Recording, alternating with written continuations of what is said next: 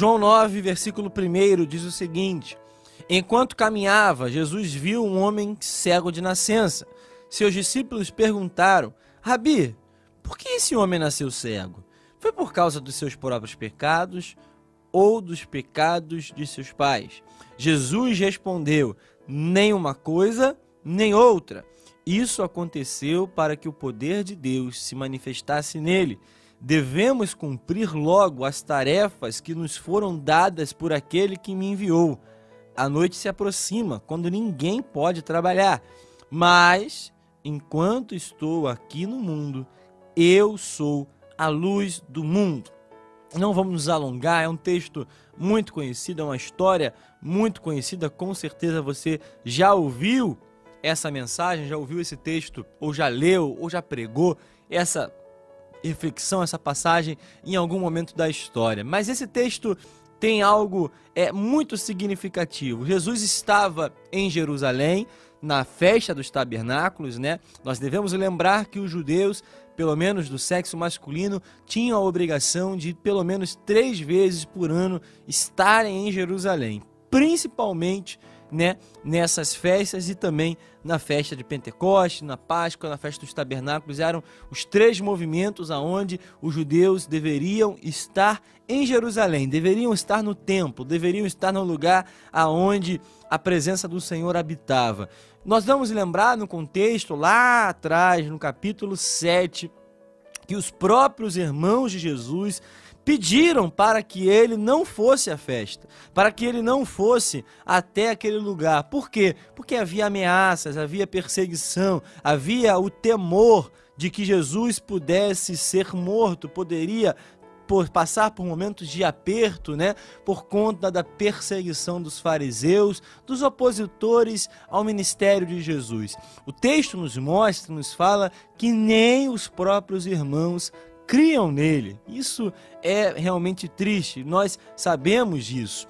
Mas Jesus decide mesmo assim, mesmo contra as circunstâncias, mesmo, mesmo contra o perigo, mesmo contra as ameaças, ele vai até a festa. Ele chega na festa, ele vai até Jerusalém. E nós devemos entender exatamente isso. Havia uma dúvida, havia uma expectativa, havia algo sendo perguntado. E o texto até nos fala: será que ele vem para a festa? Será que ele realmente vai vir? E nós devemos entender que primeiro, Jesus ele nos mostra que o lugar seguro nem sempre é o lugar aonde Deus quer que nós estejamos.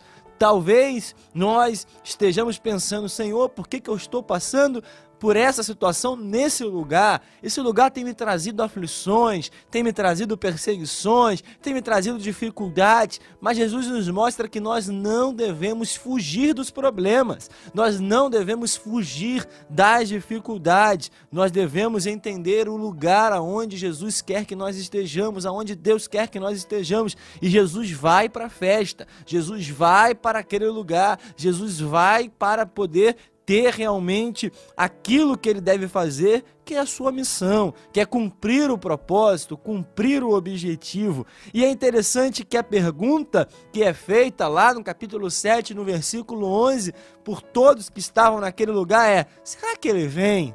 Será que Jesus vem para a festa? Ah, irmãos, Jesus sempre aparece. Jesus gosta de festa, Jesus gosta de culto, Jesus gosta de um lugar onde há duas ou três pessoas reunidas no mesmo propósito, falando em seu nome, reunidas em seu nome. Jesus aparece. Quando nós estamos reunidos, ele aparece. Quando nós estamos na igreja, ele aparece para a festa. Mas essa pergunta me faz refletir em outra questão.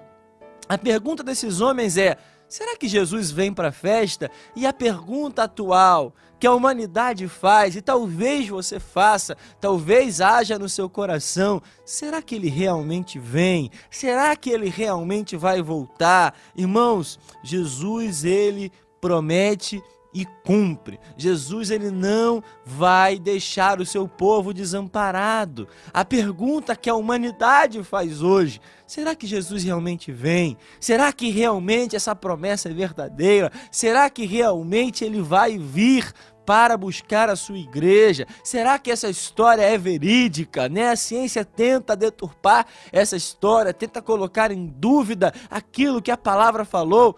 Mas ele vem, irmãos. Assim como ele apareceu nessa festa, assim como ele apareceu em tantos momentos durante o seu ministério, tudo que Jesus prometeu, ele cumpriu e ele vai cumprir. Jesus vem, Jesus chega. Talvez no seu âmbito pessoal você pergunte: quando Jesus vai mudar a minha história? Quando Jesus vai aparecer para mudar a história da minha família? Quando Jesus vai chegar para mudar o cenário ao meu redor? Fique tranquilo, irmão. Jesus sempre vem, Jesus sempre chega e nunca é atrasado, nunca é sem resposta. Jesus vem para transformar, Jesus vem para mudar, Jesus vem para poder manifestar as obras de Deus aqui na terra, como ele faz no texto. E quando Jesus chega nesse cenário, quando Jesus está nesse capítulo que nós lemos, quando Jesus estava caminhando, enquanto Jesus estava andando, andando, ele viu um cego de nascença. É interessante nós entendermos que Jesus caminhava, mas ele visualizava o cenário ao seu redor. Nós ouvimos uma palavra do nosso pastor aqui, né, sobre atenção, sobre não estarmos distraídos. Jesus ele nunca estava distraído, pelo contrário, enquanto ele caminhava, enquanto ele andava, enquanto ele falava, enquanto ele fazia o que fosse, ele estava atento ao cenário ao redor. Enquanto Jesus estava caminhando, ele vê um cego de nascença. Aqui é um contraste, né? É óbvio que o cego não enxergava Jesus, mas Jesus enxergava o cego. E mais do que enxergar, ele viu, ele contemplou a dor, a dificuldade, o problema, a vida difícil que aquele homem teve e ainda tinha. Eu tinha um professor na faculdade que sempre falava sobre a diferença entre olhar e ver uma cena. Nós devemos entender que Jesus ele não apenas olha, ele não apenas passa de largo, assim como o texto da parábola do bom samaritano que ele conta. Jesus ele não olha para ninguém e continua o seu caminho, né? Jesus caminhava, mas aquela cena, aquela informação, aquele homem chamou a sua atenção. Jesus ele não apenas olha de forma instintiva, ele olha e ele percebe a dor, os problemas todo o sofrimento, ele tem uma decisão de ver, de enxergar, de saber qual é o problema. Irmãos, Jesus ele está nos vendo. Jesus ele está te enxergando. Jesus sabe o que você tem passado. Jesus está sempre atento às nossas necessidades. Talvez você esteja passando por uma tribulação, por uma luta, por uma dificuldade e você talvez se pergunte: ninguém está me vendo? Será que ninguém está me enxergando? Será que ninguém sabe o que eu estou passando?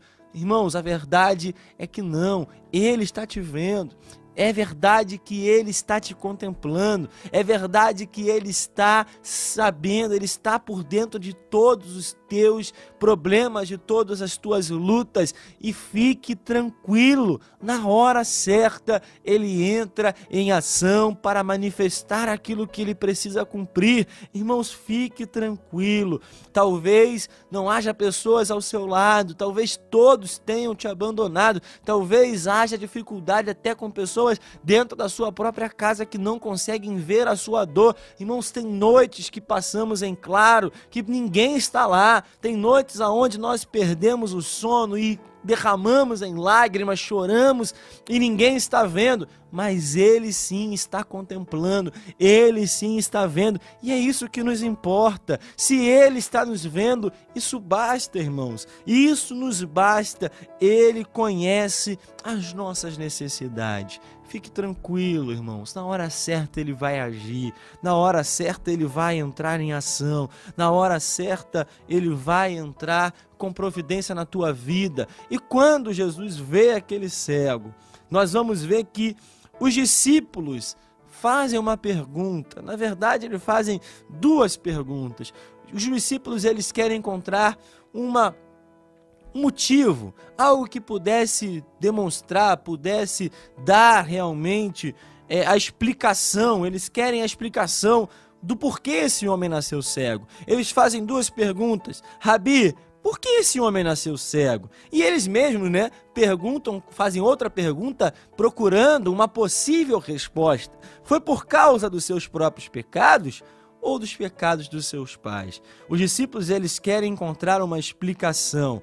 A preocupação dos discípulos era entender o motivo da cegueira. Mas a preocupação de Jesus não era entender o motivo da cegueira. Jesus ele estava preocupado em explicar a obra a ser feita por trás da cegueira daquele homem. Talvez nós estamos olhando para alguns problemas da nossa vida e ficamos, né, puxando o histórico. É como se nós estivéssemos hoje acessando a nossa conta no banco, né? Nós podemos lá acessar uma coisa chamada extrato. E nós olhamos às vezes o saldo negativo em nossas vidas e ficamos buscando, né? Quais foram as compras, quais foram as dívidas, quais foram os boletos que pagamos para que nós pudéssemos estar na situação que nós estamos hoje na vida financeira. Às vezes na área espiritual nós fazemos isso e nós sabemos que existem, existem tribulações e existem consequências. Nós temos problemas que nós enfrentamos, nós passamos por algumas dificuldades como consequência de nossas próprias decisões. Mas nesse caso aqui específico, não havia uma consequência, havia um propósito. Nós não devemos tentar encontrar explicações naturais para aquilo que tem um propósito sobrenatural. O nosso problema é que nós queremos explicações humanas, naturais, visíveis, físicas para aquilo que tem um propósito sobrenatural naquilo que o homem enxergou pecado, naquilo que os discípulos enxergaram como pecado, Jesus enxergou como propósito.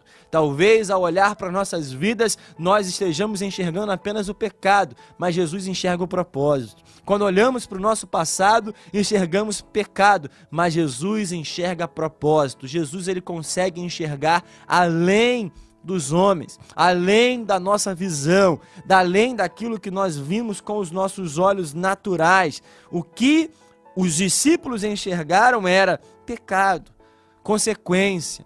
Era consequência do pecado dele, era consequência do pecado dos pais. Jesus fala: olha, nenhuma coisa, nem outra. E esse é o tema da reflexão aqui que nós estamos tendo hoje: nenhuma coisa, nem outra. Ele diz: isso tudo aconteceu para que para que se manifeste o poder de Deus na vida desse homem. Irmãos, nós devemos entender que tem coisas na nossa vida que nós olhamos e pensamos assim: Jesus, por que, que eu estou enfrentando isso? Por que, que eu estou passando essa dificuldade? Por que, que isso está acontecendo na minha família? Por que, que isso está acontecendo na minha saúde? Por que, que isso está acontecendo na minha vida financeira, irmãos? Fique tranquilo, tudo tem um propósito definido por Deus. Pare de tentar entender, pare de tentar encontrar explicações para aquilo que tem um propósito divino, para aquilo que há um propósito sobrenatural de Deus. Irmãos, milagre não se explica.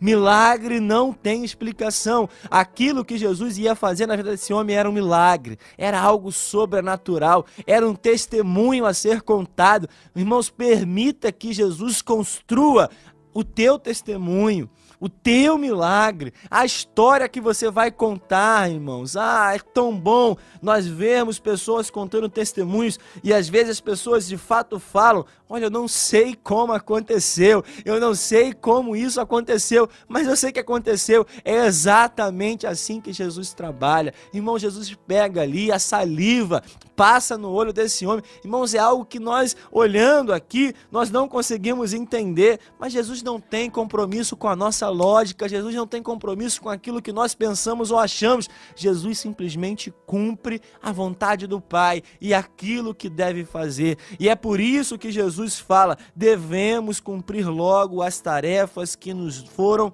dadas. A noite se aproxima quando ninguém pode trabalhar. Irmãos, pare de encontrar desculpas para cumprir aquilo que o Senhor está determinando que façamos.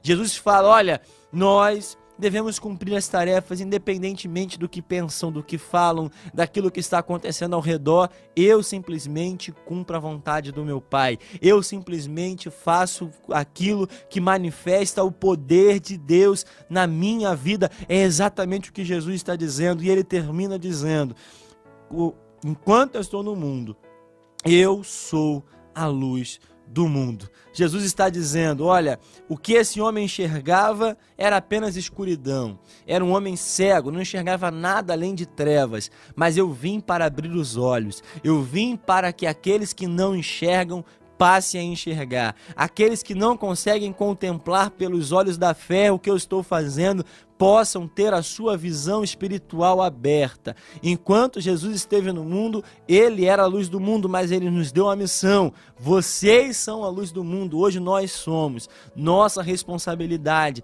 é fazer com que aqueles que estão cegos espiritualmente também enxerguem a Cristo, também enxerguem a luz, porque nós temos certeza que assim como Cristo, nós também devemos cumprir logo as tarefas. Nem uma coisa, nem outra. Não era pecado dele dele não era pecado dos pais, era simplesmente uma porta para o milagre que Jesus iria fazer, assim como vai fazer também na tua vida, em nome de Jesus.